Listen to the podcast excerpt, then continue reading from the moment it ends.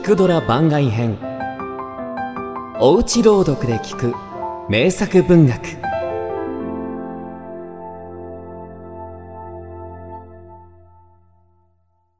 夢に見たのか生まれぬ前に見たのかあるいは本当に見たのか。もし人間に前世の約束というようなことがあり仏説などでいう深い因縁があるならば私はその女と切るに切りがたい何らかの因縁のもとに生まれてきたような気がする。幼い頃の記憶。泉鏡花。私は少年時代の目を純一無雑なごく柔らかなものであると思う。どんなちょっとしたものを見ても、その印象が長く記憶に留まっている。大人となった人の目はもう干からびて殻ができている。よほど強い刺激を持ったものでないと、記憶に止まらない。その幼い自分から、今でも忘れることのできない、一人の女のことを話してみよう。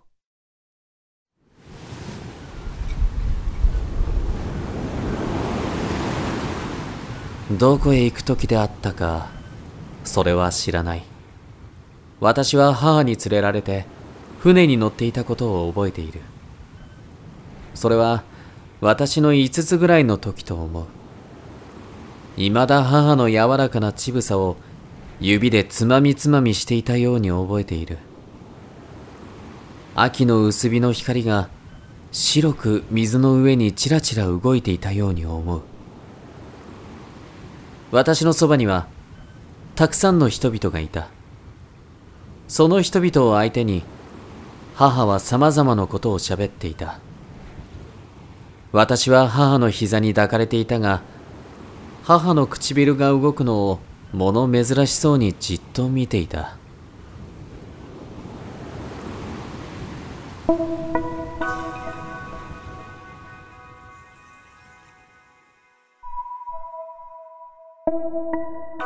その人々の中に、一人の若い美しい女がいるのを、私はふと見出した。そしてその女の姿を、照れたりはにかんだりすることなく、正直に見つめた。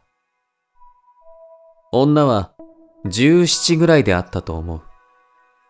いかにも色の白かったこと、眉が三日月型に細く整って、二重まぶたの目が、いかにも涼しい、面長な鼻の高い、売りざね顔であったことを覚えている。着物は派手な友禅ちりめんを着ていた。そのちりめんの派手な友禅が、その時の私の目に何とも言えぬ美しい印象を与えた。秋の日の弱い光が、その模様の上をかげろうのようにゆらゆら動いていたと思う。美人ではあったが、その女は寂しい顔立ちであった。どこか沈んでいるように見えた。人々が賑やかに笑ったり話したりしているのに、その女のみ、一人のけ者のようになって隅の方で水の上を見たり、空を見たりしていた。私はその様を見ると、何とも言えず気の毒なような気がした。どうして人々はあの女をのけ者にしているのか。誰か話し相手になってやればよいと思った。私は母の膝を降りると、その女の前に行って立った。そして、女が何とか言ってくれるだろうと待っていた。けれども、女は何とも言わなかった。帰ってその場にいたばあさんが、私の頭を撫でたり、抱いたりしてくれた。私は、ひどくむずがって泣き出した。そうして、すぐに母の膝に帰った。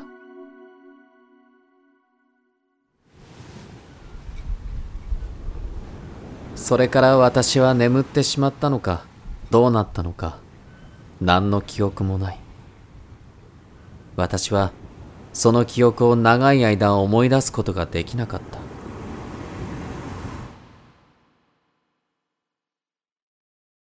だが、12、3の自分。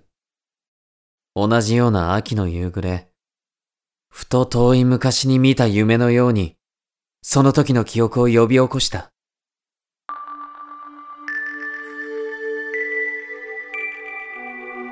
私は、その時、その光景や女の姿など、はっきりとした記憶をまざまざと目に浮かべてみながら、夢に見たのか、生まれる前に見たのか、あるいは本当に見たのか、どうにも判断がつかなかった。今でもやはりわからない。あるいは夢かもしれない。もし、人間に前世の約束というようなことがあり、仏説などに言う深い因縁があるのならば、私はその女と切るに切りがたい何らかの因縁のもとに生まれてきたような気がする。それで、道を歩いていても、私の記憶に残ったそういう姿、そういう顔立ちの女を見ると、もしやと思って、胸を躍らすことがある。もし、その女を本当に私が見たものとすれば、私は10年後か、20年後か。それはわからないけれども、とにかくその女に、もう一度、どこかで会うような気がしている。